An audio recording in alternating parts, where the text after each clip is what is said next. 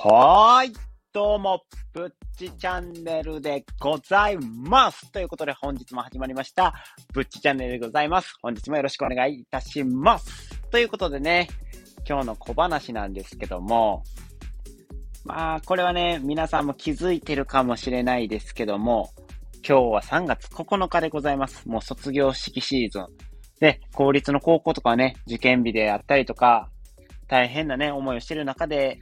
の子もいてるかなっていうふうに思います。その中でね、やっぱり僕はもう卒業シーズンも関係ないし、その子供とかいないのでね。で、受験シーズンとかも全く関係ないので、まあ何がそのパッて浮かぶかなって言ったら、やっぱりレミオロメンさんの3月9日なわけですよ。流れる季節の真ん中でっていうね、フレーズから始まるんですけども、すいません、音痴なお声をね、歌声ですか？聞かせてしまって、聞いてしまったあなたはね、もう、あ、これこれって思った方もいてるかもしれないかなっていうふうに思う、思うんですけども、ここでね、不思議に思うのが、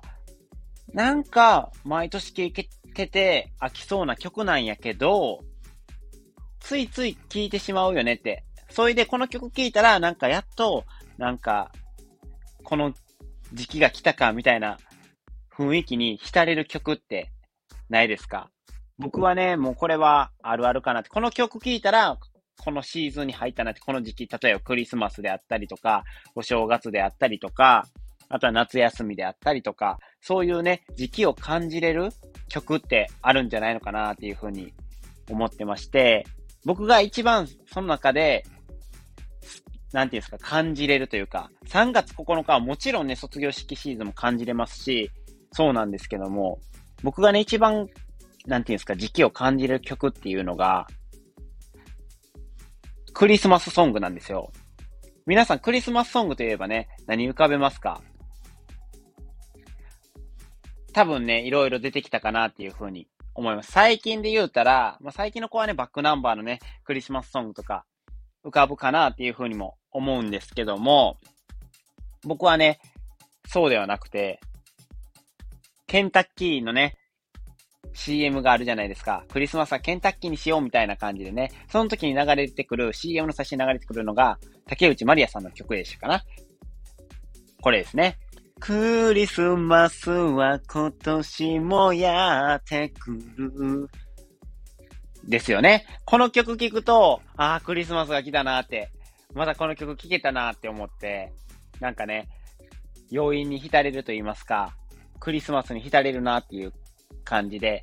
で、今年、去年か、去年のクリスマスね、彼女もいなかったんで、ああ、寂しいクリスマス送ってるな、今年は、と思いながら、ちょっとね、あの曲を聴いたりしてたんですけども、皆さんもね、そういう曲とかがあればね、ぜひね、僕のコメント欄とかでね、コメントしていただけると嬉しいかなっていうふうにも思います。ということで、本日の小話は終了で、まあ本日の本題に入っていくんですけども、本日の本題はね、僕の本の読み方についてっていうことなんですけども、結構ね、本の読み方って本を読む人であればわかると思うんですけども、人それぞれで結構違ったりして面白いかなっていうふうに思いまして、僕なりのね、読み方をちょっと話していけたらなっていうふうにも思います。で、僕が最近読んでる本は、まあ、13歳から始めるアート思考っていうやつと、今はね、このロシアとかの問題があるじゃないですか。だから、その地政学っていう部分、地理においての、その考えられる視点であったりとか、そういう考え方をする、なんですか、勉学教科というのが地政学っていうものがありまして、そういうね、地政学について、国はこの地形でどう考えているのかとか、この地形はそういう戦争が起こりやすい地域だとか、そういうことをね、わかりやすく書いてくれてる本がありますので、それをね、今僕は読ませていただいたりしています。で、そんな中で僕がね、もう今までね、かれこれたくさん本は読んできました。でも、本をね、読み方は、その本の種類によっても違うかなっていうふうにも思います。例えば、その、推理小説。僕、推理小説がね、昔めちゃくちゃ好きで、東野圭子さんのね、ガリレオシリーズとかはもう必ず買うほど大好きやったんですけど、今はね、ちょっとね、もう、そういうね、ものは読まなくなってしまったんで、あまりね、読んでないのであれなんですけども、あとはね、そういう冒険小説とか、僕は、これは誰も知らないかなって思うんですけども、デルトラクエストっていうね、小説がありまして、僕がね、初めて本を読むきっかけになった冒険小説なんですけども、そのね、僕にね、本を読む、与えて、本を読むきっかけを与えてくれたね、そのデルトラクエストっていうね、本には非常に感謝しております。あのおかげで僕は推理小説から入って、こうやって、その、活字が苦手な人もたくさん多いとは思うんですけども、その中でもね、やっぱりね、自己啓発本であったりとか、学びになる本っていうのを読むきっかけをね、与えてくれたのがやっぱりね、最初のその段階かなっていうところがあるので、非常に感謝しております。ということで、その本の種類によって、この読む種類、読み方を変えるっていうんですけども、推理小説とかって、その、最初から最後まで読まないと何が何やらわからないし、その途中の経過を、なんていうんですか、一緒に考えながら、ここはなんでこうなったんやろうって、え、こいつは何がしたかったんやろうとか、え、この行動ってどういうことって思いながら読むのが、やっぱ楽しいわけで、その、最初から最後までね、じっくりと僕は読ませていただいていますね。読むとしたらね。でも、そういう自己啓発本とかって、結構僕なりの読み方がありまして、で、その、結構ね、もうそのやり方はね、確立したりはしてるんですけども、そのやり方がね、意外とね、他の人もやってるようなやり方でやったりするので、非常にちょっと面白いなと思って、この本の読み方とかはね、ちょっとね、お勧めしたいなっていう部分もありまして、ちょっとね、紹介できてればなって思います。で、僕のやり方っていうのはもう、単純にもうその結論から言っちゃいますと、ところどころ読むというか、気になるところだけ読んでピックアップして、後で付箋をつけて、で、最後に自分にアウトプットするっていうか、書いたり読んだりしてアウトプットするっていうのが僕の読み方でございます。っていうのも、その、自己啓発本とかって、その推理小説とかと違って、その筆者のね、伝えたいこと、重要なことっていうのが、やっぱり分かれてるわけですよ。本当に伝えたいことっていうのは結構前半部分とかに偏ってたりすることが多いので、結構僕は、そういうのがないかなと思って、チラッとパラパラパラって見るんですね。で、その中で目次を見比べてみて、あ、ここはこういうこと書いてたなと思って、ここをまず重点的に読もうとかいう形で、順を追って読むようにしています。そっちの方がね、やっぱり、本一冊読むのって、すごい時間がかかるわけですよ。で、その本を全部読んだからって、全部を吸収できるわけじゃないです、じゃないですか。その推理小説とかやったら全部読んで、内容をまあ、把握できたよぐらいでいいと思うんですけど、やっぱり、その自己自己啓発本とか学びになる本って、やっぱ自分のね、知識としてアウトプットすることが大事かなっていうふうに思うので、やっぱりね、その中での10%でもね、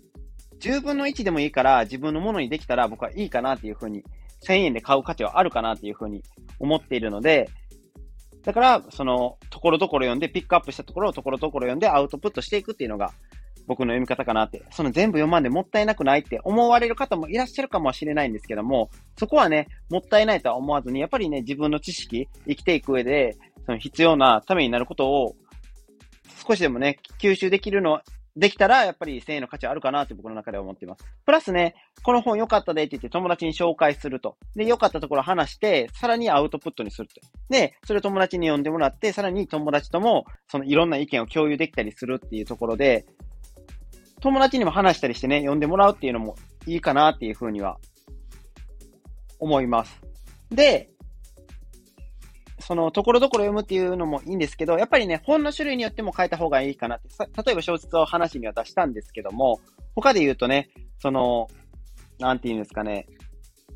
僕、結構その未来の予想の話とか好きなんですよ。そのコロナ後のアフタービジネスみたいなのもあるんですけど、そういうのはいろんななんですか、分野に分かれて、こういうことがあるよって書いてくれてるから、全部の分野に通してね、あの、知りたいなって僕は思ったりしてるので、そういうのはね、全部読んだりしています。だから本の内容によってもね、そのところどころ読んだりとか、全部読んだりっていうのは、ちょっと種類を変えて、あの、読んだりはしてるんですけども、基本的にはそういう学びになるやつは、ところどころ読んで、その、かいつまんでピックアップして、もう一度読んで、で、アウトプットするという感じで、僕は読ませていただいております。ということで、えー、僕のね、本の読み方について、ちょっとお話ししていったんですけども、伝わりましたかね？だから僕は比較的人より本を読むスピードは少し早いかなっていうふうにも思います。それはね、あの、読んでない部分もあまりね、パラパラって読んだりしてるだけの部分も多いので、比較的一冊を終えるスピードは速いけど、身になってる分は、ほんまに一冊を全部身にしてやるぞっていう人よりかは、やっぱ身になってる部分は少ないですけど、その分、他の本を読む時間もあるので、いろんな知識を吸収できてるかなっていうふうにも思います。ということで、今回ね、僕のね、この読書の仕方について話していったんですけども、普段はね、こんな風にね、もうおちゃらけた話というか、おちゃらけた話し方しかできないんで、普段ね、こいつアホやなって思われてる方もいてるかもしれないんですけども、僕もね、僕なりに、アホのまんまでは入れないので、本を読んでね、賢いね、皆さんにね、追いついてやろうとね、必死に努力しているところであります。ということで、他にもね、その、僕はこんな風に本を読んでるとよとか、こういう読み方おすすめだよっていうね、方がいれば、ぜひね、コメント欄とかレターで教えていただけたらなっていう風に思います。ということで、えー、今回のね、このブッチチャンネル配信について、いいねって思ってくれた方は、いいねと先ほど言っていただいた、え、コメントやレターも送っていただけると非常に嬉しいでございます。そしてさらに嬉しいでございますポイントは、やっぱり僕のことを気に入っていただけて、フォローしていただけるのが一番嬉しいでございます。ということで、今回のブッチチャンネルは以上となります。それでは皆さん、また会いましょう。それでは、ではでは。